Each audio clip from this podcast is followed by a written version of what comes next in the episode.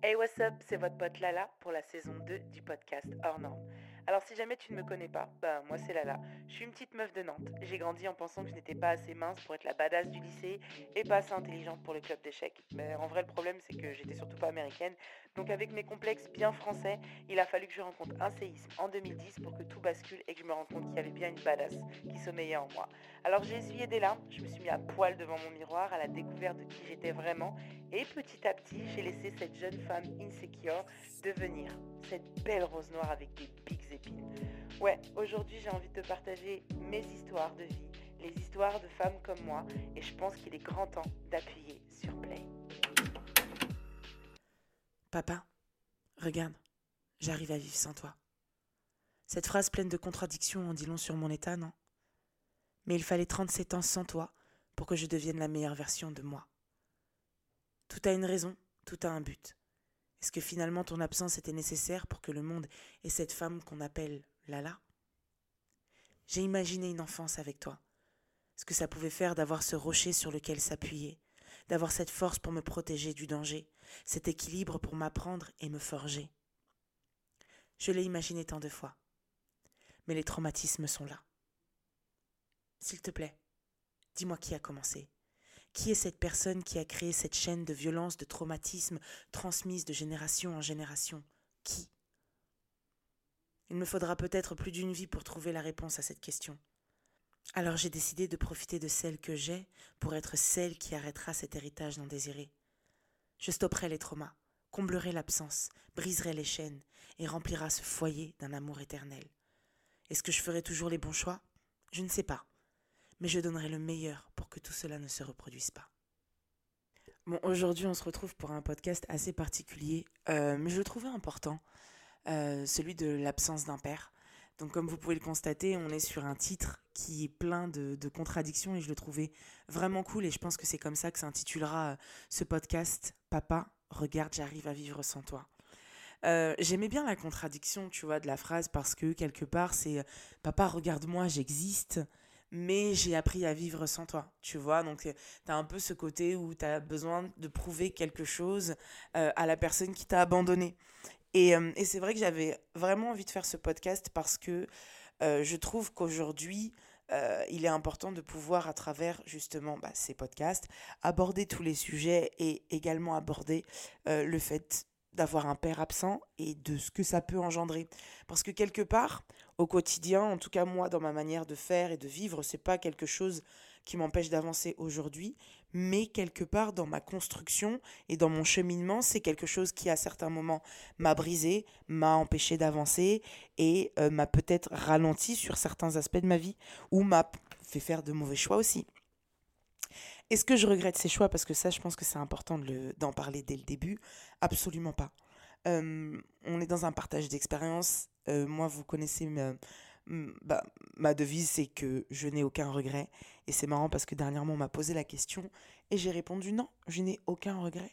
Je n'ai aucun regret dans la vie parce que avoir un regret, ça voudrait dire, euh, entre guillemets, bah, si j'avais eu le choix, j'aurais fait un autre choix. Donc faire en sorte d'éliminer un paramètre de ma vie et donc par conséquent changer toute la donne euh, de la vie que j'ai aujourd'hui. Bah pour rien au monde, je voudrais changer ça. Et, euh, et c'est pour ça que non, je n'ai aucun regret. Maintenant, de parler de l'importance ou peut-être de l'impact euh, que ça peut avoir sur toi en tant que petite fille, en tant qu'ado, en tant que jeune femme, en tant que femme, l'absence d'un père, ouais, clairement, j'ai toujours entendu dire, tu sais que voilà, un père, c'était bah, la fille à son papa. J'aurais adoré être la fille à mon papa. non, sérieux, c'est vrai. Je sais pas si vous, vous avez déjà vécu ça, mais euh, j'aurais adoré être la fille à mon papa. J'aurais adoré me sentir protégée. Euh, ma mère a, a, fait son rôle. Euh, voilà. Tant bien que mal, elle a donné tout ce qu'elle avait et ça, vraiment, je, je, lui en suis très, très reconnaissante. Mais un seul être humain ne peut être deux parents, tout simplement. Et, et donc, du coup, elle a donné le meilleur d'elle-même, mais c'est pas de sa faute aucun être humain ne peut être deux personnes, tu vois. Donc, euh, donc évidemment que ça crée euh, et ça fausse quelque part euh, l'équilibre d'une personne. Alors, est-ce qu'il sait bien ou pas bien? Je n'ai même pas envie de savoir, hein, j'ai envie de te dire, tu vois. Parce que à l'heure actuelle, la question se pose pas de savoir est-ce que j'aurais voulu un père encore présent, mais du coup j'aurais été battue toute ma vie. Euh, non. Donc, euh, donc en soi, non, je ne regrette pas. Mais ouais, j'aurais aimé. je suis très admirative de, de, de, de, tous ces gens qui me parlent de leur relation avec leur papa. Et je me dis, waouh, putain, j'aurais adoré. J'aurais aimé à certains moments, quand j'avais besoin d'être protégée, d'avoir un père à mes côtés pour me protéger, voilà, ou d'avoir un, daron qui menace euh, mon mec, mon mari, euh, quand il fait de la merde. et, euh, et, voilà, de sentir que tu sais, t'as un backup derrière, t'as un espèce de papa ours, et ah ouais, tu veux faire du mal à ma fille, mais je vais t'éclater en fait. Et je me dis, bah peut-être que on se serait pas permis certaines choses si j'avais eu mon papa derrière. Et à côté de ça, je me fais avocat, moi-même mon propre avocat du diable, bah, est-ce que finalement, j'aurais pas été une assistée Genre, entre guillemets, dans le sens où, euh, en pensant que papa allait tout régler, eh ben, j'aurais pas appris à régler les choses moi-même ou à me défendre moi-même Je sais pas. C'est pour ça que moi, j'aime bien, tu sais, émettre toutes les hypothèses, comme je l'ai toujours dit. Vous savez, souvent, quand je parle de la chance, je vous dis non, ne dites pas à quelqu'un qu'il a de la chance parce qu'il a travaillé pour se créer ces opportunités-là, en bien ou en mal d'ailleurs, hein, mais il a, il a créé des actions qui ont généré une réaction. Et euh, bah, le truc, c'est que quand tu veux quelque chose Enfin, par exemple, quand tu dis, ouais, j'aimerais trop avoir, je sais pas, j'invente euh, la carrière de Beyoncé, euh, bah, prends en compte tous les paramètres. C'est-à-dire que dans la carrière de Beyoncé, il y a plein de paramètres à prendre en compte. Et est-ce que tu les voudrais réellement? Maintenant, là, repose-toi la question. Beyoncé, on s'en fout en vrai. Hein. Là, je suis en train de vous donner un exemple. Mais euh, ça peut être ça comme plein d'autres exemples. Ce que je veux dire par là, c'est que aujourd'hui, j'ai 37 ans. j'ai beaucoup de recul sur la situation. Et je pense que j'en aurai de plus en plus si la vie me le permet. Ah, j'ai reçu un mail. Je connais mon père euh, seulement sur les deux premières années de ma vie et euh, les seuls souvenirs qui me restent sont extrêmement violents et euh, voilà, que de la violence et rien d'autre. Donc en vrai, à choisir, oui, je préfère ne pas en avoir. Mais je parle pas, entre guillemets, de mon géniteur, je parle plus de la présence paternelle et de ce que peut représenter cette présence. C'est vrai que avant ça, tu vois, tu as les années 50 où, euh, voilà, le cursus classique, c'est une famille euh, bien soudée qui, envers et contre tout, n'a pas le choix que de rester ensemble. Et, euh, et, donc, du coup, ça créait quand même des familles, des foyers. Alors, ça ne veut pas dire que c'était parfait, mais c'est des choses que je n'ai pas connues. Donc, évidemment, c'est des choses qui me font rêver. Alors, attendez, on va trouver une solution parce que si je commence à recevoir des mails comme ça toutes les 5 secondes, ça va le faire. Donc ouais, je disais que euh, est-ce que finalement euh, c'est bien ou pas bien, je sais pas. C'est vrai qu'aujourd'hui, moi dans, dans ma relation avec les hommes, parce que ça c'est quand même très important, euh, ça a joué. L'absence d'un père a totalement joué et pour plein de raisons différentes. En gros, je vous explique. Déjà, si on remonte dans l'ordre chronologique à l'enfance, euh, j'ai connu mon père. Bon, en l'occurrence, euh, j'ai connu que la violence sur les deux premières années de ma vie. Donc, euh, en vrai, une fois que tu le vois plus, ça va, tu vois. Et ensuite, donc, très rapidement, j'ai eu un beau-père. J'ai eu un beau-père avec qui ça s'est extrêmement bien passé jusqu'à mes 9 ans. Et lorsqu'il a eu son propre enfant, il m'a totalement délaissé. Et là, pour le coup, je n'étais plus sa fille. J'étais plus sa fille. Il avait son fils à lui et par conséquent, je n'étais plus sa fille. Donc ça a rendu les choses assez conflictuelles. J'ai, j'ai, euh, je me suis jamais embrouillée, enfin j'ai jamais été jalouse de mon petit frère. Je me suis jamais embrouillée avec mon frère ou, ou quoi ou qu'est-ce. Bien au contraire, ça m'a tellement traumatisée que je me rappelle, euh, j'ai un flash là où j'ai dit à ma mère, s'il te plaît, ne dis jamais, donc mon petit frère s'appelle Pacite, ne dis jamais à Pacite que euh, ce n'est pas mon frère. Et ma mère m'a dit, je te le promets. Enfin, que ce n'est pas. que c'est mon demi-frère, tu vois, parce que c'est mon demi-frère techniquement. Et je lui dis, ouais, s'il te plaît, ne lui dis jamais, et tout, etc., etc. Et elle m'a dit, ok, je te le promets. Bon, aujourd'hui, il le sait, mais tu vois, de, de, du haut de mon adolescence, je sais même pas j'avais quel âge. Franchement, je devais pas être très très grande, hein, tu vois. Je devais peut-être avoir 11, 12, 13 ans, voire même peut-être plus petit, hein, mais je pense pas. Et, euh, et c'est vrai que euh, l'arrivée de mon petit frère, euh, moi j'étais trop contente, tu vois, j'ai pendant 9 ans, t'es entre guillemets fille unique.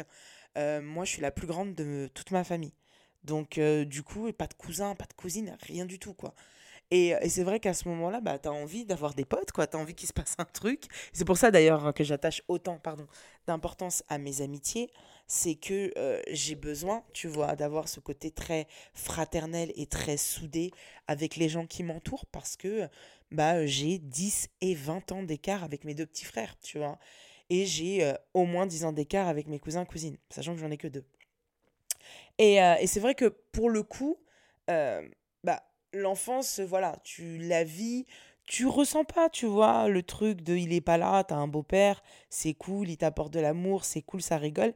Puis bah voilà, le jour où il a son propre fils, bah t'entends des phrases, t'es pas ma fille, ça c'est mon fils, c'est à moi. Et c'est vrai que c'est traumatisant pour un enfant parce que tu te sens bah, une deuxième fois abandonné. Donc c'est vrai que ça joue énormément sur, sur le mental, sur le mindset et sur ta relation avec les hommes euh, pour ton futur, tu vois. Euh, en grandissant, bah du coup voilà, ma mère se sépare et euh, de, du père de mon frère et à partir de là, bah on vit donc tous les trois. On vit tous les trois. bah moi c'est l'adolescence, donc j'ai quoi J'ai 14, 15, 16, même pas, non, je crois pas, même pas 16 ans. Je dois avoir, ouais, 14, 15, tu vois, euh, avant qu'elle se sépare. Je pense que c'est dans ces eaux-là. Franchement, je vais pas vous mentir, je me rappelle pas du tout. Et, euh, et en fait, à ce moment-là, tu te dis, ok, euh, j'ai peur. J'ai peur d'être abandonnée, parce que c'est clairement ça. J'ai peur d'être abandonnée, donc je bloque mon cœur. Je le bloque. Alors, en vrai, bon, quand t'as 12, 13, 14, franchement, moi, les gars, j'en ai jamais rien à faire. J'ai pas vraiment changé, mais mais voilà, j'ai jamais été une nana euh, qui portait beaucoup d'intérêt. Euh. voilà, moi j'étais amoureuse de Casper, le petit fantôme. Alors pas dans sa version fantôme, mais dans sa version petit garçon à la fin du film. Euh, alors certaines seront choquées, ouais, un blond aux yeux bleus. Mais j'aime bien les blonds aux yeux bleus des fois. Et donc moi j'ai pas de style hein, de mec en vrai. Je, je, trouve que un homme peut être attirant, peu importe finalement quoi il ressemble, la couleur de sa peau. J'ai pas de style. Enfin, vraiment, j'ai toujours été quelqu'un qui s'intéressait euh, à l'âme des gens et des fois, on pouvait être très surpris quand, euh, quant à l'aspect, entre guillemets, de la personne euh, qui pouvait m'intéresser. Et mais bon, bref, à part Tupac, non, je rigole. ah, j'ai fait des abdos, enfin, j'ai fait des, oui, j'ai fait du gainage hier, j'ai mal aux abdos quand je rigole. Mais, mais ouais, en tout cas, tout ça pour dire que c'est vrai que pendant mon adolescence, bon, comme j'étais pas très focus sur les garçons, ça allait. Mais c'est vrai que quand tu commences à avancer aux alentours de 16, euh, 17 ans, euh, et que là, bon, tu vois que les garçons s'intéressent à toi, euh, franchement, j'avais la cote de ouf. Moi-même, je ne comprenais pas d'ailleurs.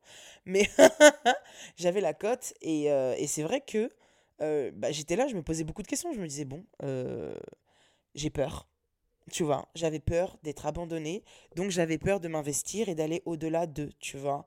Et euh, bah, après, quelque part, tu vois un peu l'exemple de ta mère. C'est pas forcément. Je dis pas que ma mère n'est pas un bon exemple parce que là, elle va écouter ce podcast et puis elle va me détester. Pas du tout, maman, je t'aime. Je dis juste qu'après ça, je l'ai toujours dit, euh, les choix d'une mère sont les choix d'une mère et chaque être humain est différent. Et, euh, et c'est vrai que moi, je voulais pas faire les mêmes choix parce que c'est pas qu'ils étaient bons ou mauvais, parce qu'en étant une femme aujourd'hui, je me rends compte que ma mère, elle a donné le meilleur. Et c'est vrai qu'il faut grandir pour s'en rendre compte parce que quand tu es ado, tu trouves que tes parents ou ta mère va faire des choix de merde et tu dis ouais moi j'aurais fait autrement et puis en fait en grandissant tu te rends compte que bah c'est pas que tu fais les mêmes choix parce que même quand tu as envie de briser les chaînes euh, bah il y a plein de paramètres qui rentrent en compte en fait et c'est pas juste les tiens c'est aussi les, les, ceux de l'autre avec qui tu vas te mettre en fait aussi qui rentrent en jeu et euh, vous voyez moi en fait euh, j'ai rencontré le père de mes enfants j'avais 17 ans. Et c'était l'année de mes 18 ans.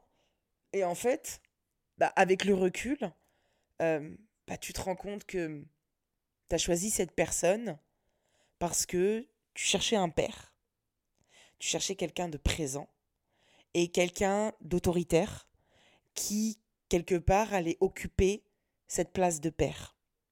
Et donc, du coup, euh, à l'époque, j'ai trouvé que euh, dans l'instant présent, cet homme correspondait à ce dont j'avais besoin.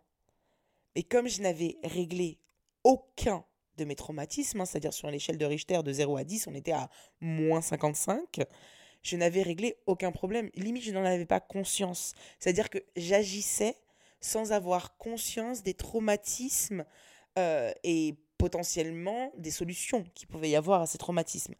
C'est-à-dire que bah, c'était ancré dans mon ADN et donc du coup j'allais naturellement combler des choses et, euh, et j'étais jeune, tu vois, quand tu as 17 ans, tu te poses pas vraiment la question, alors après chacun sa propre maturité, mais tu te poses pas forcément la question de savoir, alors j'ai des traumatismes, là il faudrait que je les règle. Euh, bah, c'est pas comme ça, tu vas pas à Carrefour ou tu vas pas à la pharmacie. Alors là j'ai un peu mal à la tête, vous avez une boîte de doliprane, vous avez une boîte pour remplacer l'absence d'un père, s'il vous plaît? c'est pas comme ça que ça se passe les gars. Donc c'est vrai que... Euh, bah, tu fais des, des mauvais choix, entre guillemets, parce que j'aime pas le mot mauvais choix, parce que je regrette rien. Je regrette pas ce que j'ai vécu, je regrette pas ce que j'ai appris, euh, de cette relation. Je regrette pas les deux enfants magnifiques que j'ai. Euh, je regrette rien, tu vois. Mais c'est vrai que avec le recul, tu te rends compte que euh, cette ignorance quelque part autour de ce mal-être, attendez, je me relève, cette, cette ignorance autour de, de ce mal-être a causé et engendré des décisions, tu vois, qui auraient pu être différentes si j'avais eu un père, tu vois, moi par exemple, souvent les nanas qui ont des darons, euh, bah, tu sais, t'as le papa derrière qui euh, leur a conseillé comment bien choisir un homme, comment bien ceci, comment bien cela. Alors attendez, là je vous raconte quand même la version Disney de du papa dont moi j'ai toujours rêvé attention hein.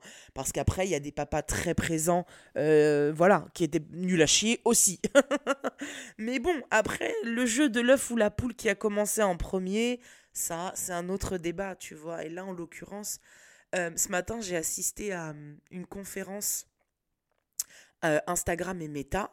Et euh, le monsieur donc du, du 3018 de l'association e-enfance qui a pour but de protéger les enfants sur tout le digital et tout, etc., etc., il a dit un truc, bon, moi j'en je, j'en étais déjà convaincu, mais lui il, faisait des.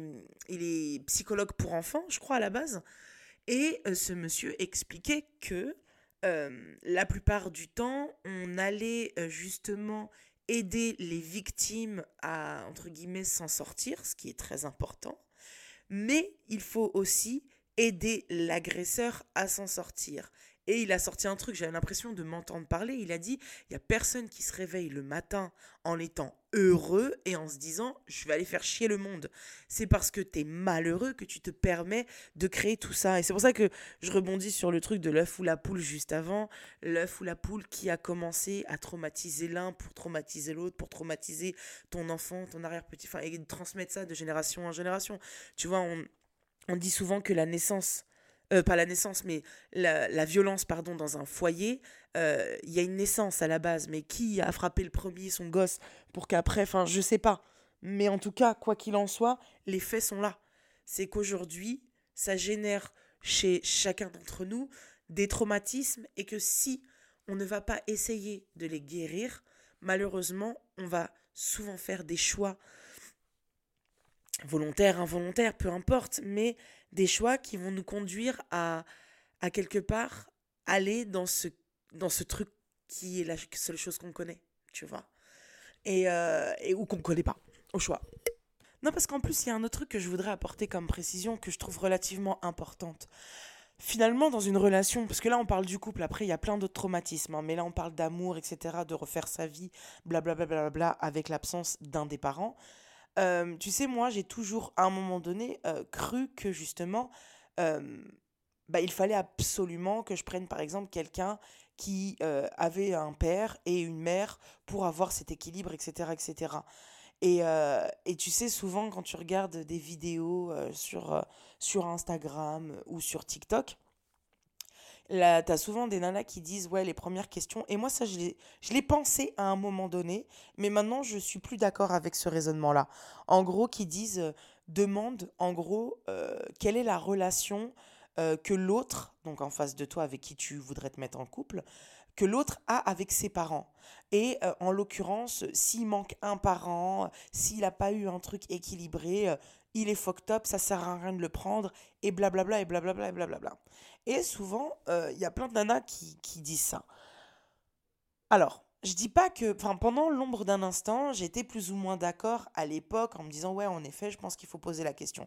Alors, ça, oui, je suis toujours d'accord. Je pense en effet que quand tu rencontres quelqu'un, il faut lui poser la question et lui dire, écoute, enfin, en gros, euh, bah, déjà, il faut s'intéresser à lui, déjà de base. et puis après, voilà, quelle est la relation que tu as avec tes parents. Mais euh, pour moi, le fait que l'autre personne dise, j'ai été élevé par mes deux parents, ils se sont aimés, euh, entre guillemets, ça fait preuve de genre en gros, j'ai pas de blanche. Bah pas du tout.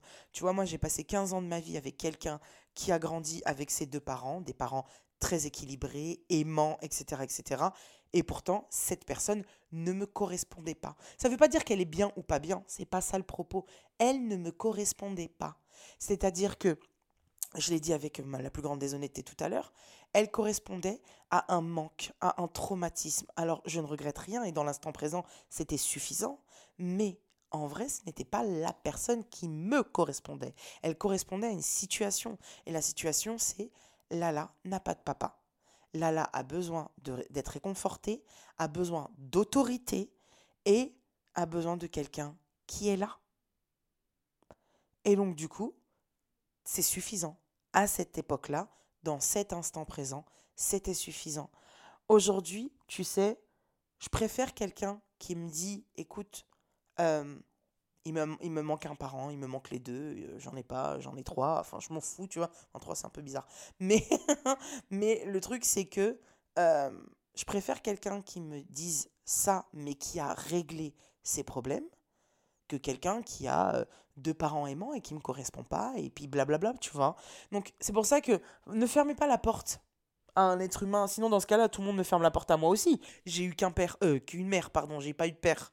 Donc par conséquent, euh, le gars qui a eu ses deux parents, il se dit ah non, par contre elle, elle a pas eu de père, ça veut dire que elle saura pas euh, correspondre à certains aspects ou elle a pas vu, enfin elle pas eu de de fondation solide, donc elle est déséquilibrée. Non, pas du tout. Enfin peut-être, je sais pas, mais en tout cas aux dernières nouvelles, je ne pense pas. Donc je pense qu'il faut savoir laisser la chance à n'importe quel être humain, euh, surtout s'il y a une correspondance astrologique. non, je rigole. non, non, mais voilà, je sais que, enfin, faut laisser la chance aux gens de d'apprendre à les découvrir, d'apprendre à les connaître, euh, d'apprendre à savoir qui ils sont, ce qu'ils veulent, où ils en sont dans leur vie. Parce qu'on en revient toujours au même point. Là, après, je, je clôturerai sur euh, l'impact dans la vie amoureuse, mais en vrai, bah la vie, c'est quoi finalement? C'est des choix et des décisions. Aujourd'hui, tu es quelqu'un, dans une semaine, tu peux être quelqu'un d'autre et ne plus avoir envie de la même chose. Donc je pense qu'il faut laisser l'opportunité aux gens de les découvrir réellement, pas écouter ce qui est dit, ce qu'on a dit de lui, etc., ou qu'on a dit d'elle, hein. peu importe, mais laisser euh, l'opportunité aux gens, et ça, je pense que c'est important de, de le préciser quand même. Après, si on revient sur le sujet principal, qui est l'absence d'un père, euh, moi, je sais que je l'ai beaucoup ressenti dans quelque part dans le dans l'adolescence et euh, je l'ai vu. Alors, moi, j'ai jamais été dans la demande de la validation des hommes, mais par exemple, je sais que j'ai des potes à moi qui n'ont pas eu de papa et qui ont beaucoup été dans l'approbation. C'est-à-dire qu'aujourd'hui, les répercussions que ça peut avoir sur leur vie euh, de femme, c'est qu'elles ont besoin d'avoir une approbation masculines pour confirmer qu'elles sont jolies, qu'elles sont euh, intelligentes, qu'elles sont capables euh, et qu'elles sont plein plein plein de trucs, tu vois. Et je pense que euh, dans ce process d'acceptation, il est important de se détacher de l'approbation. C'est-à-dire que allez déjà chercher la, la, vôtre, en fait, votre propre approbation. Mais je, mais je peux comprendre que quand t'as pas eu de père qui t'a dit bravo, bravo ma fille, félicitations ma fille, moi, je rêve de ces conversations-là, tu sais, où tu es là, tu es posé, tu dis, papa, euh, il m'a brisé le cœur, l'enculé. non, mais vraiment, j'aurais adoré avoir un daron qui se lève et qui me dit, ok, il est où, je vais lui péter la gueule. mais ma passion. Oh mon Dieu, papa, où es-tu? Donc, euh, donc non, franchement, c'est vrai que euh, il y, a plein de petites choses comme ça et à côté de ça tu sais c'est très marrant. Ou pas d'ailleurs. C'est un peu glauque ce que je veux dire ce que j'ai dit marrant mais c'est pas le bon c'est pas du tout c'est pas du tout le bon mot. Euh, j'ai deux de mes meilleures amies qui ont perdu elles leur père et qui du coup pour le coup avaient vraiment l'exemple type de la relation que moi j'ai toujours voulu avec un père. C'est-à-dire cette relation vraiment genre c'était leur papa quoi. Leur papa d'amour euh, tu vois, qui les protégeait, qui les faisait rire et tout, etc. etc. Et c'est vrai que comme je le disais une fois, donc ces deux, euh, enfin mes deux meilleurs potes ont perdu leur papa. Et c'est vrai que je ne connaîtrai jamais cette sensation. Et, et comme je le disais, euh, je ne sais pas ce qu'il y a de pire, et moi je, je déteste faire la hiérarchie des souffrances. Est-ce que ce qu'il y a de pire, c'est de se dire, j'ai connu la sensation d'avoir un père, et je l'ai plus. Ou je n'ai jamais connu ça, mais je ne sais pas ce que ça fait de ne pas l'avoir. franchement, il n'y a pas de bonne réponse. Hein. Alors chacun, là je sais que chaque, chaque personne a dû se dire ouais, moi je préfère ça. En vrai, pour moi, il n'y a pas de bonne réponse. Il n'y a pas de bonne réponse parce que euh, quelqu'un, je pense, bah, justement, une fois j'en avais parlé avec l'une d'entre elles et, elle m'a répondu euh, j'aurais préféré limite peut-être pas connaître mon père parce que la souffrance de le perdre, c'était horrible. Et, et, moi, je lui ai répondu bah tu vois, c'est con, mais moi, le fait de ne pas l'avoir connu, je me dis, bah putain, j'aurais préféré au moins avoir ça pendant 10 ou 20 ans, 25 ans, connaître cette sensation de bonheur et d'amour, quitte à ce qu'elle s'arrête à un moment donné, mais au moins de savoir ce que c'est, que de ne jamais y avoir goûté. Tu vois? Pour moi, ça, c'est un choix très personnel. Et comme je l'ai dit juste avant, il n'y a pas de bonne réponse. Parce que je ne sais pas ce que c'est de perdre un père. Je ne sais pas ce que c'est de perdre son papa, son équilibre, son rocher. Je ne sais pas ce que ça crée comme souffrance intérieure, tu vois. Donc, par conséquent, je peux pas te dire quel est le bon choix ou le mauvais choix dans cette question euh, tordue que je viens de te poser. Et, euh, mais c'est vrai que voilà, je, j'aurais aimé vraiment et sincèrement connaître cette sensation. Euh, voilà, parce que j'ai pas forcément non plus j'ai pas eu de relation avec mon grand-père non plus. Moi, je, tu sais, j'étais un enfant qui n'était pas très désiré. Donc, euh, à part ma mère hein, qui me désirait. Mais voilà, mon père ne me désirait pas tellement. Mon grand-père voulait faire avorter ma mère. Mon arrière-grand-père, bon, il n'était pas très chaud, tu vois, pour tous les, les problèmes que ça pouvait engendrer après. Euh, voilà, d'après les dires. Mais, euh, mais bon, du coup, ça veut dire que là, on est sur trois générations d'hommes qui ne voulaient pas de mon existence. Et euh, ne serait-ce que énergétiquement, j'en ai déjà parlé dans la saison 1, je ne sais plus dans quel podcast, j'ai lu un livre qui est très agréable à lire, qui s'appelle De mémoire de fœtus, et qui est hyper intéressant et qui permet justement d'expliquer que tout n'est qu'intention dans la vie, et que cette intention est basée sur une énergie, et que, euh, bon, si vous connaissez déjà l'anecdote, euh, bon, bah, je la répète, si vous ne la connaissez pas, écoutez bien. Par exemple, en l'occurrence, dans le livre, ils expliquaient que les enfants non désirés. Alors non désirés, c'est pas non, j'en veux pas. C'est genre les enfants pas prévus. Et t'es là, tu te dis, oh putain, merde, je sais pas si je le garde. Tu vois, même les petites questions comme ça. On parle d'un enfant non désiré, tu vois. Euh, étaient souvent des enfants qui s'enroulaient autour de leur cordon ombilical au moment de la naissance ou qui des fois restaient un petit peu plus longtemps parce qu'ils voulaient tout simplement pas sortir. Parce que cette énergie de non-désir créait automatiquement justement certains aspects de comportement. Et j'ai trouvé ça mais tellement deep euh, est tellement intéressant et du coup ce sont des cas d'études qu'ils ont fait sur plein plein de femmes et c'est les dominateurs communs, enfin les conclusions qu'ils en ont fait. Et en vrai, bah, c'est ce qui s'est exactement passé. Euh, je devais naître le 21 mai, je suis née le 23 mai, on m'a tiré au forceps, euh, donc l'espèce de spatule énorme, la, fin la pince comme ça et on tire le bébé par la tête. Bon maintenant ils font plus ça, mais à l'époque ils faisaient ça et donc du coup j'étais un enfant non désiré donc ça veut dire que de manière générale euh, j'ai toujours été, et même encore aujourd'hui, hein, je l'assume, euh, je suis très sensible à l'abandon. Euh, j'ai très peur d'être abandonnée. j'ai très peur de... Alors, le rejet, ça va, tu vois. C'est-à-dire que tu peux me rejeter, parce que je vais te dire, vas-y, va te faire foutre. Mais m'abandonner, j'ai énormément de mal à gérer l'abandon et le manque de respect. Mais ça, c'est autre chose. Mais ouais, j'ai vraiment encore aujourd'hui, tu vois, dans les relations euh, de couple, ça reste un traumatisme qui est, euh, bah, qui est cicatrisé, mais j'ai cette cicatrice sur le corps qui est quand même présente. Et c'est pour ça qu'aujourd'hui, je fais attention aux choix que je vais faire et aux gens que je laisse entrer dans ma vie parce que je n'ai pas envie que ça se reproduise. Je n'ai pas envie qu'on revienne planter un couteau dans cette cicatrice, dans cette cicatrice, dans cette cicatrice cicatrisée. Donc euh, donc c'est vrai que ça joue énormément et c'est pour ça que je pense que aujourd'hui, je suis très très sélective quant aux gens que je laisse entrer dans ma vie. Clairement et, j'assume euh, ce choix et je pense que je continuerai de le faire par protection. Oui, certainement, ça c'est sûr. Après, je sais qu'à certains moments, je, je, je, comment vous dire, je, me, je peux me bloquer et peut-être m'empêcher d'avoir certaines opportunités par peur de l'abandon. Ça aussi. Et c'est pour ça que j'ai besoin, à chaque fois, de bien examiner la personne, de lui faire passer des petits tests invisibles. Bon, ça, c'est pareil, c'est un autre truc dont j'ai expliqué, enfin, dont j'ai parlé, pardon, dans un autre podcast où je fais passer des tests à mes amis, à tout le monde à tous ceux que je, reste je laisse entrer dans ma bulle, je leur fais passer des tests. En gros, je vous explique, euh, c'est pas moi hein, qui les teste, c'est la vie qui les teste, et je les observe dans leurs réactions. Euh, ça veut dire que je ne porte aucun jugement et je ne... Je vous donne un exemple, parce que sinon vous n'allez pas comprendre. J'étais invité à un événement, et euh, donc Naïma, une de mes potes que vous connaissez, ce jour-là, je la rencontre. Donc je la rencontre et tout, ça fait plusieurs fois que je la rencontre, je la trouve sympa et tout, on rigole et tout. Mais voilà, je l'observe. Je la laisse pas rentrer dans mon univers, je l'observe de loin. On se voit aux événements euh, un vendredi sur deux, c'est super, c'est génial. Et un jour, on lui demande de tenir la caisse. Donc on lui demande de tenir la caisse et tout, etc. etc. Et donc elle tient la caisse. Et à un moment donné, plus personne ne rentre dans l'événement. Elle vient s'asseoir à côté de moi, on rigole et tout, etc. etc.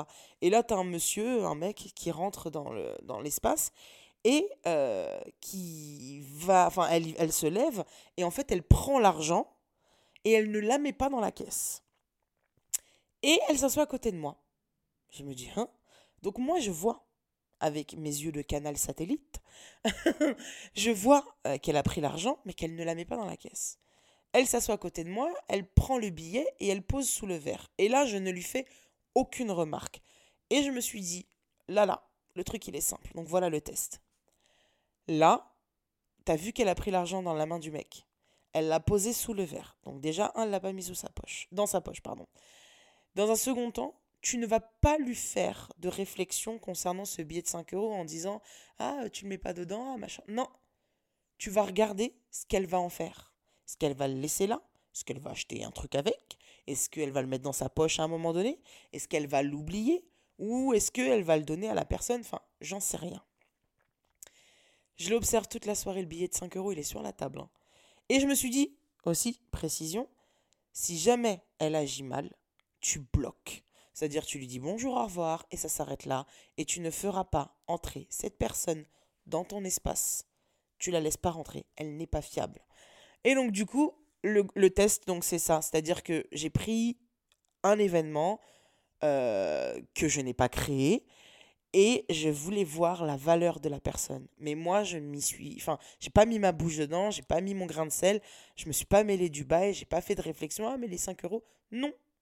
Et donc, du coup, à la fin de la soirée, bon, vous pensez bien, aujourd'hui, c'est une de mes meilleures potes, donc vous pensez bien que euh, elle s'est levée et donc l'organisatrice, elle était occupée hein, pendant toute la soirée. Et donc là, elle attrape l'organisatrice et lui dit Écoute, euh, comme la caisse était fermée à clé, j'ai récupéré les 5 euros puisqu'il y a un monsieur qui est venu, donc je me suis levée pour aller l'encaisser. Tiens, je te donne les 5 euros. Et là, je me suis dit, ok, toi, c'est bon. Voilà, tout simplement. Euh, mais je pense que voilà, c'est ce genre de test que je fais passer par protection, oui, de par mon traumatisme, certainement, et oui, clairement. Ça joue. Ça joue. Euh, ça joue énormément et, c'est vrai que ça joue aussi quant au choix euh, des hommes que je peux faire dans ma vie, dans, la mesure où euh, on n'a aucune certitude de ce qui peut se passer demain. On peut très bien être avec quelqu'un avec qui ça se passe très bien, d'un seul coup ça se passe mal, la personne peut vous montrer un autre visage, vous pouvez rencontrer quelqu'un et demain cette personne euh, est en dépression et donc du coup vous montre un autre visage. Il y a plein de raisons qui font que les gens changent. Rien n'est linéaire et il n'y a pas de bon ou mauvais dans une histoire. Il y a juste deux personnes complètement différentes. Moi, j'aime pas dire que c'est que l'autre. Tu vois, non, je suis pas pour ce, cette manière de penser. Et le truc, c'est que euh, je sais juste que dans une relation, euh, bah, tu crois des fois faire les bons choix, les trucs, les machins. Moi, clairement, es, je suis traumatisée. Enfin, mon rêve, c'est d'avoir une famille. Alors oui, c'est dû à mon traumatisme. Oui, ça c'est sûr, certainement. Mon rêve, c'est d'avoir une famille. J'ai toujours rêvé de cette famille-là. Genre vraiment. Aujourd'hui, mon rêve, c'est de reconstruire ma famille. D'avoir au sein de mon foyer, dans mon appartement, quelqu'un, moi, mes enfants et d'autres enfants. Ça, c'est ce, c'est ce à quoi j'aspire. C'est ce que mon cœur désire. C'est ce que je veux et c'est ce que je mettrai en œuvre. Euh, voilà. Alors quand je dis mettre en œuvre, c'est que je ne veux pas partir à la conquête hein, de cette personne qui va vivre chez moi. Je dis juste que euh, si la vie crée des opportunités, je ferai en sorte aujourd'hui de faire de meilleurs choix, de meilleures sélections et de trouver la bonne personne. Alors j'ai pas de garantie que dans la vie euh, tu trouves une personne et ça fonctionne, puisque c'est la personne qui te correspond dans l'instant présent et peut-être pas dans 3, 4, 5, 6, 10 ans. Mais en tout cas, dans l'instant présent, c'est ça que je veux. Et, et clairement, je veux au moins une fois dans ma vie créer cette famille dont j'ai toujours rêvé et le plus longtemps possible. C'est vraiment mon souhait. Jusqu'à la fin de mes jours, ça m'arrangerait. Mais, mais, mais c'est vrai que j'ai besoin de cet équilibre. Je sais pas, c'est c'est peut-être dû à quelque chose. C'est comme un enfant qui se dit bah j'ai pas eu ce jouet petit, bah je vais tout faire pour l'offrir à mes enfants plus tard. Je sais pas, tu vois. Et euh, moi, comme j'ai toujours dit, hein, je suis pas un, être parfait.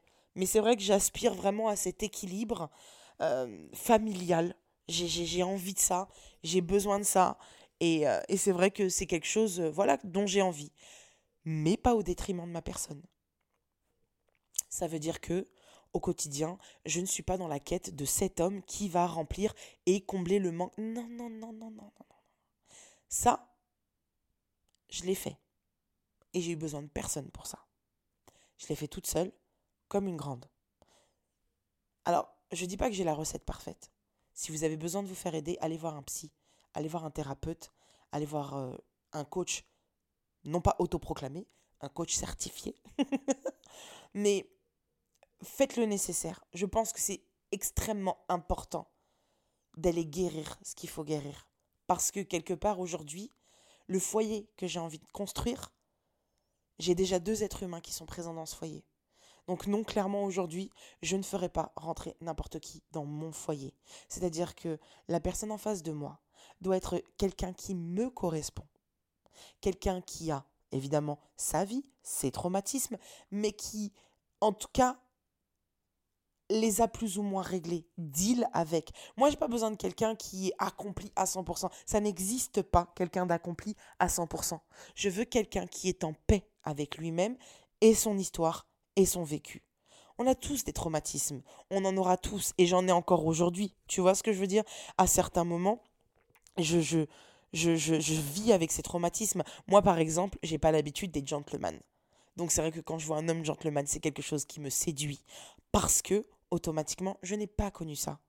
J'ai pas connu ça. J'ai pas connu quelqu'un qui t'ouvre à chaque fois les portes euh, des voitures, des, des, qui te laisse rentrer dans l'ascenseur en premier, qui, qui quelqu'un qui te fait passer euh, avant lui dans le lifestyle, dans la manière de faire, et, et, et, voilà, qui va porter ton sac, ta valise, j'ai pas l'habitude de ça. J'ai pas choisi ça. Tu vois ce que je veux dire? J'avais choisi le minimum syndical, avec des petits trucs cool quand même. Mais voilà. Et c'est ce qui me correspondait. C'est-à-dire que dans l'instant T, à l'époque, c'est ce qui me correspondait. Et c'était suffisant. Mais aujourd'hui, je me rends compte qu'il existe d'autres choses, d'autres hommes, d'autres manières de faire. Et, euh, et juste, je veux quelque chose qui me correspond dans l'instant présent. Ça ne veut pas dire que je ne changerai pas. Ça ne veut pas dire que je ne serai peut-être pas plus exigeante plus tard. Je ne sais pas. Je sais juste une chose, c'est que je n'attends pas de l'autre qu'il soit mon père. J'ai pas besoin de père en fait. Je n'ai plus besoin d'un père. Et elle est là la nuance. Je n'ai pas besoin et je n'ai plus besoin d'autorité. J'ai besoin. Alors c'est vrai, par contre, j'ai encore besoin qu'on me protège. J'ai vraiment j'ai besoin d'avoir en face de moi un bonhomme. Tu vois, et vraiment, j'insiste sur la tonalité. Un bonhomme. non, vraiment, c'est vrai que j'ai besoin d'un bonhomme. J'ai surtout dans l'ère dans laquelle on vit, pardon, les bonhommes se font très très rares. Donc j'ai besoin d'un bonhomme. J'ai besoin d'un homme en qui j'ai besoin d'un homme pour me protéger. J'ai besoin, alors, dû à mes traumatismes, certainement. Mais je pense que si j'avais eu un père, j'aurais voulu un bonhomme quand même, dans le sens où j'aurais voulu... Euh, voilà, même si j'avais eu le père idéal, je pense que je, voilà, j'aurais recherché ça aussi. Mais c'est ce que j'apprécie. C'est ma vérité. J'aime les gentlemen. J'aime les hommes qui t'ouvrent la porte. J'aime les hommes qui te font passer devant. J'aime les hommes qui tiennent par la taille. Alors, pas ceux que je connais pas, hein, je parle de mon homme, tu vois ce que je veux dire Mais j'aime un homme qui te tient par la taille quand il te parle. J'aime un homme qui, qui te regarde dans les yeux, cette profondeur d'âme. J'aime tout ça. C'est quelque chose qui m'attire, en fait, tu vois. Après, chacun a ses propres attirances. Mais euh, l'image qu'on peut se faire d'un père parfait, protecteur, etc., etc., c'est vrai que aujourd'hui, je me rends compte que c'est ce que je recherche. Je recherche ça. Mais tous les autres aspects de présence pour présence, ça m'intéresse plus. Avoir un homme parce que j'ai pas eu de père, avoir un mec, un mari parce que j'ai pas eu de père, non. Je veux quelqu'un qui me correspond, qui parle mon langage amoureux et qui correspond à quelque part bah, mes exigences du moment en fait, tu vois traumatisme inclus, et guérison inclus. Mais voilà. Et c'est vrai que dans le cheminement, euh, même sur la confiance en soi, l'absence d'un père, ça joue? Parce que, euh, je sais pas si vous voyez un peu le, concept, mais on voit souvent les mères dire Ah, t'es beau, mon fils. Oh, il est beau, mon fils. Oh, mon fils, il est beau. Mais ma fille, elle est belle, un peu moins. En plus, bon, moi, c'est pas le cas, mais il y a beaucoup, euh, il y a beaucoup pardon, de, de, personnes qui vivent la rivalité entre mère et fille, et ça, ça doit être atroce à vivre. Mais voilà, à côté de ça, c'est la fifi à son papa, la beauté de son papa, le bijou de son père, et c'est rarement le bijou de sa mère, tu vois. Euh, moi, je sais que ma mère m'aime, mais je l'ai toujours vue, en tout cas, perçue comme quelqu'un qui aimait beaucoup plus mes frères. La, relation ou le comportement que ma mère a avec mes frères, il est différent que le mien, tu vois. Et pourtant, euh, on a tous les trois été, euh, euh, entre guillemets, avec des, des, papas pas trop présents. Enfin voilà, on n'a pas grandi avec nos pères, entre guillemets. Bon, je pense que je suis celle qui a passé le moins de temps avec son père, il me semble. Mais, oh, quoique, je sais plus. Mais, mais voilà, et c'est je sais pas pourquoi. Écoute, est-ce que c'est un espèce d'instinct naturel que euh, on est automatiquement euh, plus attentionné envers l'enfant du sexe opposé Franchement, je sais pas. J'ai pas, j'ai pas la réponse. J'ai pas la science infuse et j'ai pas la réponse. Pour une fois, j'ai rien à dire. mais, mais voilà, je sais qu'en tout cas, ça peut jouer sur la confiance en soi, sur cette, approbation et ces besoins de reconnaissance que certaines peuvent avoir. Et c'est pour ça que, comme je dis toujours, le, le process pardon, d'acceptation de soi, il est, il est vraiment tellement complexe. C'est vraiment comme pour moi euh, une toile d'araignée comme ça, parce que tu as un point qui s'écarquille en cinq branches. Puis après, sur chacune des branches, il y a un point qui elle-même part en cinq branches. Et tu vois, il y a plein de choses à régler. Est-ce que vraiment on arrive à toutes les régler? Non. Et c'est pour ça, moi, tu sais, des fois, on me dit, ah purée, là, là, vraiment, tu, tu forces le respect. Purée, j'aimerais tellement arriver au stade où t'es. Purée, mais c'est parfait. Non, non, je suis pas parfaite. Je suis pas parfaite et j'ai, je fais encore aujourd'hui des choix où il y a des choses que j'apprécie euh, et c'est dû à mes traumatismes, mais est-ce que en vrai ça m'empêche d'avancer? Non. Est-ce que ça m'empêche d'être heureuse dans l'instant présent? Non plus. Donc en vrai, je fais, je brode, je brode. Tu fais comme tout le monde, tu brodes. Alors attendez, ah, je me suis cognée. Tu fais comme tu, euh, tu fais comme tout le monde, pardon, et tu brodes. Et en fait, le bonheur, c'est quelque chose tellement quelque part de d'insaisissable et de non définissable en fait. C'est toi qui définis ton propre bonheur, c'est toi qui définis ce qui te rend heureux le matin quand tu te lèves et ce qui te rend heureux le soir quand tu te couches. Et si tu as envie de changer d'avis entre les deux, tu changes d'avis entre le matin et le soir. Tu fais ce que tu veux, il n'y a pas de règle. Par contre, je sais une chose, c'est que les enfants, c'est pas des jouets. Les enfants, c'est pas des jouets, donc on a aussi le devoir de se dire j'observe la personne avec qui je suis. Moi, je te donne un exemple. J'ai deux enfants, d'accord Du même papa et tout, etc. etc. J'ai connu le père de mes enfants, j'avais 17, 18 ans. Donc évidemment que le recul, euh, la maturité, l'expérience étaient complètement différentes, alors qu'aujourd'hui j'en ai 37. Aujourd'hui, je veux d'autres enfants.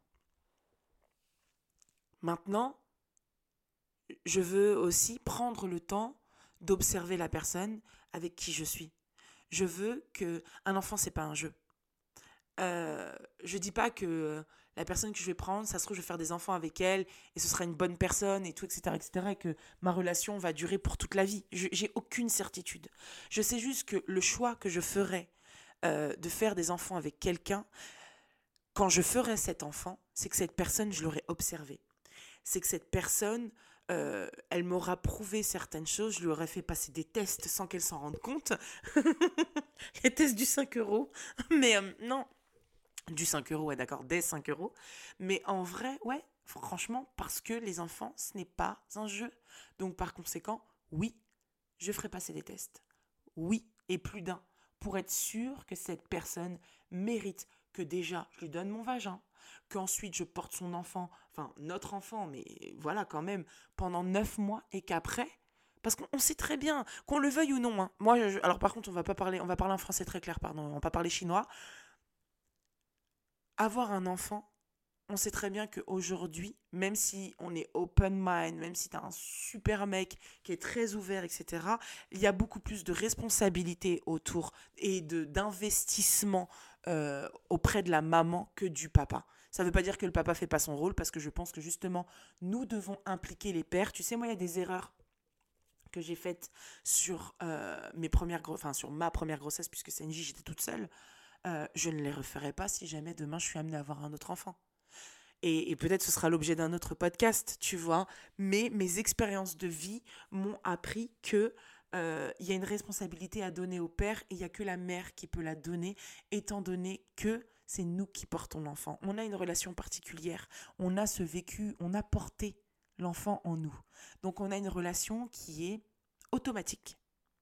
Alors que le père, il a exactement la même vie, et d'un seul coup, il y a un bébé qui débarque. Juste, il doit devenir euh, genre balèze avec un bébé dans le ventre, mais lui, il n'y a rien qu'à changer dans sa vie. Et puis en plus, même une fois que l'enfant est sorti, il n'y a rien qui change. Alors que toi, tes organes, ils doivent se remettre, il y a du lait qui commence à sortir, machin truc, etc., etc. Donc, il y a des changements qui s'opèrent en toi, qui ne sont limite pas visibles, et pour autant, tu dois rester la même femme, celui, enfin celle qu'il qui a tant aimé et désiré et tout, etc., etc. Mais vraiment, je pense que ça, ce sera l'objet d'un autre podcast parce que ça, c'est hyper important. Euh, j'ai ma propre vérité sur l'arrivée d'un enfant, et je pense que euh, pour en avoir euh, discuté avec plein, plein d'autres potes, on était assez unanime sur le fait que ça peut renforcer, mais ça peut détruire l'arrivée d'un enfant, un couple.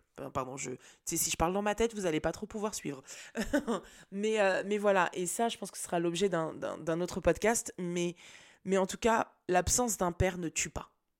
Et tu sais, un jour, j'étais euh, invitée euh, à, un événement et il y avait donc une médium. Et dont je vous parle souvent parce que, enfin voilà, c'est une nana que j'aime beaucoup et on a beaucoup discuté pendant des heures et des heures. Et à un moment donné, derrière moi, elle me dit euh, Ok, je dis arrête de regarder derrière moi. Je dis à quelqu'un Elle me dit oui. Je dis Ok, est-ce qui? Elle me dit Écoute, je dirais une grand-mère. Elle me dit Le bracelet en jade là que t'as, il vient d'où? Donc je lui dis Bah écoute, c'est un bracelet en jade euh, qui vient du Laos, qui a été transmis euh, par une grand-mère à ma mère. En fait, c'est la grand-mère du père de mon petit frère qui ne me connaissait pas et qui ne m'a jamais vu, mais qui m'aimait d'un amour euh, de ouf d'après ma mère, euh, et qui du coup avait euh, offert ce bracelet. Et en fait, elle me dit, ok, très bien. Elle me dit, alors écoute, ce n'est pas en lien avec la personne qui t'a offert ce bracelet. mais ce bracelet correspond à des origines et à tes origines. Et en fait, il faut savoir qu'au début, elle m'a dit ça et tu sais, moi, le bracelet, ma mère venait de me l'offrir, tu vois, donc c'était il y a quelques années. Et euh, ma mère venait de me l'offrir et tout, etc., etc. Donc j'étais un peu choquée, tu vois, qu'elle me parle de ça. Parce qu'en vrai, il aurait pu venir de Paris 13e, tu vois. et, et en fait, à ce moment-là, elle me dit, elle me dit, écoute, c'est pas la personne qui t'a offert le bracelet, mais c'est en lien à tes origines. En fait, j'ai une femme euh, asiatique d'un certain âge qui potentiellement, elle me dit, écoute, elle me dit qu'elle est euh, la mère de ton père et qu'elle était là pour te protéger, que tu ne la connais pas, mais qu'elle était là pour te protéger, qu'elle veillait sur toi. J'étais là, genre, ok, très bien. Donc c'est vrai qu'au début, hein, alors je sais que ça peut paraître fou, il euh, y en a qui y croient, il y en a qui y croient pas. Moi, j'y crois de ouf pour, par rapport à plein d'expériences que j'ai pu vivre et qui m'ont prouvé par A plus B que en effet c'est pas des conneries mais après je peux comprendre les personnes qui n'y croient pas euh, mais du coup c'est vrai que quand elle m'a dit ça j'ai dit ok et là elle me répond elle me dit écoute elle vient de me dire une chose qui était très importante et en fait ça c'est resté aggravé enfin aggravé ouh c'est resté gravé à jamais dans enfin toute ma vie je pense que ce sera dans ma tête elle a répondu il fallait que tu aies un père comme ça pour être la femme que tu es aujourd'hui. Je suis désolée du père que tu as eu. Mais il fallait que tu aies un père comme ça pour être la femme que tu es aujourd'hui. Ça, c'est ancré. Ça, c'est ancré en moi. C'est une phrase que je n'oublierai jamais. Il fallait que j'aie un père comme ça pour être la femme que je suis aujourd'hui. Et le chemin, il était long. Tu sais, je sais que si jamais là tu te dis purée, mais moi je suis pas encore là, etc., etc. Je sais pas l'âge que tu as. J'ai 37 ans. En un an, en six mois, il peut se passer tellement de choses. Et pour moi, même si là tu t'écoutes ce podcast et tu as 64 ans, il n'y a pas de mauvais timing. Il n'y a pas de c'est trop tard. Tant que tu es en vie, il est encore temps. Et, et, et pour guérir, il y a plein de moyens différents. Et je vous, je vous l'ai dit tout à l'heure, euh, moi j'ai cette résilience de base, j'ai ce truc. Beaucoup de, tu vois, j'avais déjà parlé avec une thérapeute parce qu'un jour, moi j'ai demandé à parler avec une thérapeute parce que justement, euh, j'avais peur d'être traumatisée sur mes choix amoureux. Je, je, trouvais que euh, je savais pas trop ce que je voulais et, je me bloquais sur pas mal de choses. Euh, contrairement à certaines qui, elles, vont aller chercher beaucoup de reconnaissance chez les hommes, euh, moi, j'ai, moi, j'ai totalement l'inverse et je pense que ça m'a apporté. Alors, préjudice, non, je pense pas, mais ce que je veux dire par là, c'est que ça m'a handicapé à certains moments. Euh, j'ai du mal à lâcher prise. C'est-à-dire qu'en gros, euh, faut que je t'examine, faut que je t'observe, faut que je te regarde, faut que je te truc, faut que je te machin, faut... Tu vois, enfin, gars, je te fais passer vraiment euh, l'examen pour devenir, je sais pas quoi, mais en tout cas, un poste à très très haute responsabilité, hein, avec test d'anglais, chinois, espagnol, turc, hindi. non, mais vraiment. Donc c'est vrai que moi, au contraire, je me suis trouvée très dure et j'avais peur que justement ce soit lié à tout ça. Donc j'avais déjà fait un espèce de constat euh, moi-même sur mes traumatismes et sur cette peur de l'abandon, etc., etc., etc. Mais voilà, j'ai pris rendez-vous donc chez cette thérapeute et c'était trop drôle. Donc c'était en visio et tout, etc. Et franchement, c'était hyper intéressant. Donc je fais mon premier rendez-vous avec elle. Puis à la fin, euh, je dis ok, donc du coup, vous en pensez quoi? Est-ce que voilà, enfin, je sais pas, vous avez un truc à me dire Et là, elle me dit, désolée, j'ai avalé ma salive, elle me dit, euh, bah, alors, elle dit, je vais être honnête avec vous. Euh, non, parce que d'abord, je lui dis, euh, ok, vous avez quelque chose à dire, du coup, enfin, on, on, doit se revoir la prochaine fois. C'est ça que j'ai répondu. Elle m'a répondu, elle m'a dit, bon, alors, je vais être très honnête avec vous, enfin, vous n'avez pas besoin de moi. Et je dis, pardon Elle me dit, alors, écoutez, c'est très rare, mais vous êtes ancré euh, vous êtes réaliste et, et, quelque part, vous avez un recul sur la situation que très peu de personnes ont. Elle, me dit, limite, j'ai envie de vous dire, mais faites des études pour devenir coach, thérapeute, euh, parce que vous en avez largement la capacité.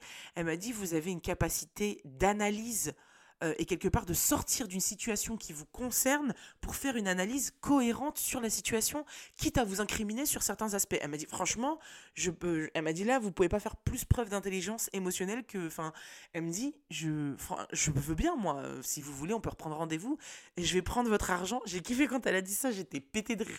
Elle me dit, moi, je vais prendre votre argent, vous avez payé la consultation, mais franchement, vous avez pas besoin de moi, en fait. Et moi, j'étais là, genre, enfin, vous êtes sûr, j'ai pas besoin de vous? Parce que vraiment, je suis un peu perdue amoureusement parlant, justement, je comprends pas. Fais des très très mauvais choix ou je sais pas si je suis nulle. Elle me dit, non, vous êtes très consciente de la situation. En fait, vous savez déjà, parce que quand vous me parlez, en fait, elle me dit ce qui était très drôle, c'est que vous m'avez raconté votre histoire en me faisant l'analyse et la conclusion. Donc elle me dit, là, je sais pas ce que vous attendez de moi, en fait. Et là, j'étais là, genre, euh, bah, euh, je sais pas. Je dis, bah, peut-être que vous confirmiez ce que j'avais à dire. Elle me dit, bah, franchement, ça fait cher la confirmation. Et j'étais là, genre, ouais, non, je sais pas.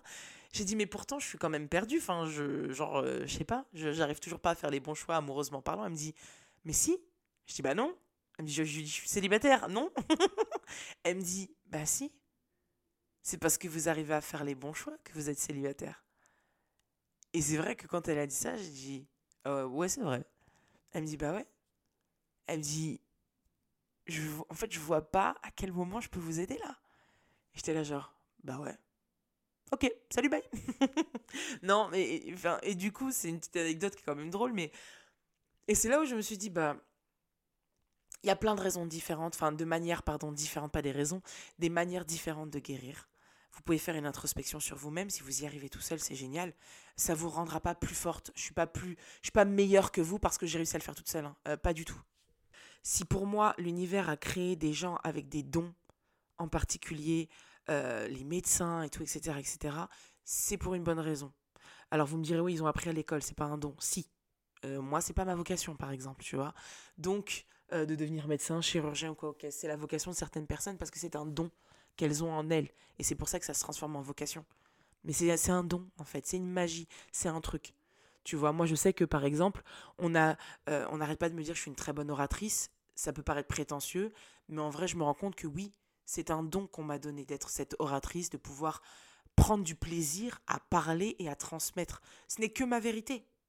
Et finalement, en vrai de vrai, il n'y a pas de vérité absolue. Donc peu importe la personne qui prend un micro et qui est là et qui se met à parler, euh, ça peut être devant des milliers de gens, qui se met qui dans un podcast ou même sur un pupitre parce que tu es président de la République, une vérité n'est pas une vérité absolue qui s'applique à tous.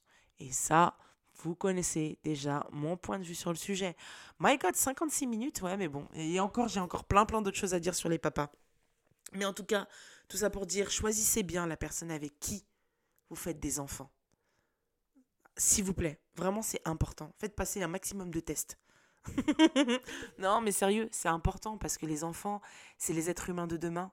Et euh, je pense que euh, euh, tout bon parent, et je dirais même tout parent traumatisé, la première chose dont il a envie pour ses enfants, c'est qu'ils ne revivent pas le traumatisme.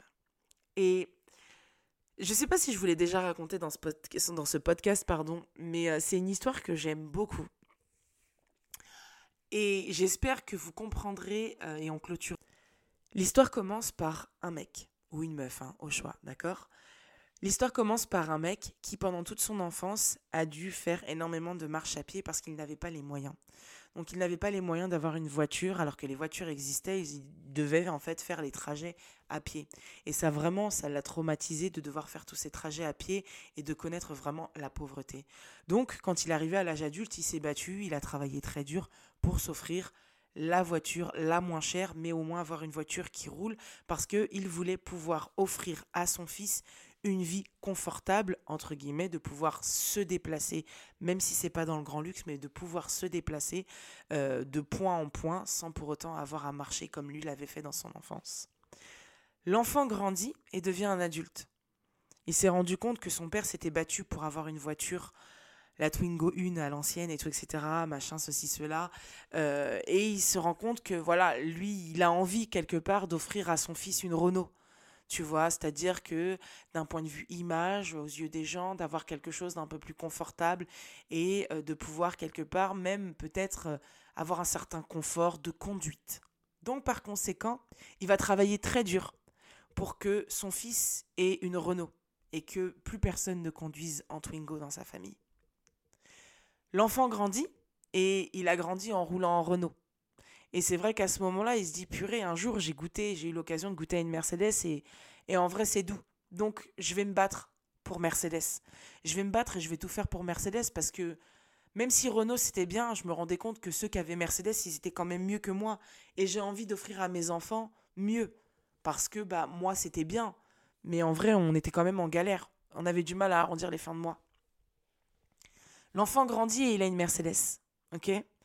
Il a une Mercedes et en vrai, c'est confortable, c'est bien, mais il y a certains moments de la vie qui sont quand même difficiles. Et quand je vois certains qui n'ont aucun problème dans leur vie et qui arrivent à jouir de, l'argent, de, de ceci, de cela, je me dis, mais en vrai, si je me bats et si je travaille, moi aussi, je peux y arriver. Donc en fait, il se dit qu'il a envie d'offrir un peu cet avenir certain, justement, à son, à son enfant, et de pas se dire que ah, potentiellement, même si tu roules une Mercedes, il y a peut-être des jours ou des années qui seront un peu plus difficiles par rapport à plein plein de choses, genre la conjoncture économique par exemple. Et là, du coup, il se bat et il offre à son fils une vie de Ferrari. Et donc son fils naît en connaissant la vie de Ferrari. Et il adore la vie de Ferrari. Et il trouve ça génial. Et il se dit, mais attends, en fait, en vrai, c'est trop bien la vie de Ferrari. J'ai rien à faire et je roule en Ferrari. C'est génial. Et donc, du coup, bah, il grandit et il grandit avec une Ferrari. Donc, il a un certain confort de vie, il kiffe et il se dit, mais en fait, Ferrari, c'est trop bien. Et à un moment donné, bah, toute sa vie, il a roulé en Ferrari et à aucun moment, il s'est dit qu'il voulait plus, il voulait moins. Il s'est juste dit, Ferrari, c'est trop bien. Et donc, du coup, bah, il a dilapidé et, et, quelque part anéanti tout le travail qui a été fait de génération en génération et en génération. Et donc, du coup, bah, il se retrouve à un jour à marcher à pied parce que euh, il n'a pas entretenu, il n'a pas euh, pensé grand, il n'a pas essayé de perdurer, il, il, a essayé de rien faire, il a juste joui des privilèges qu'il avait sans pour autant se dire qu'il fallait les entretenir et les choyer et en prendre soin.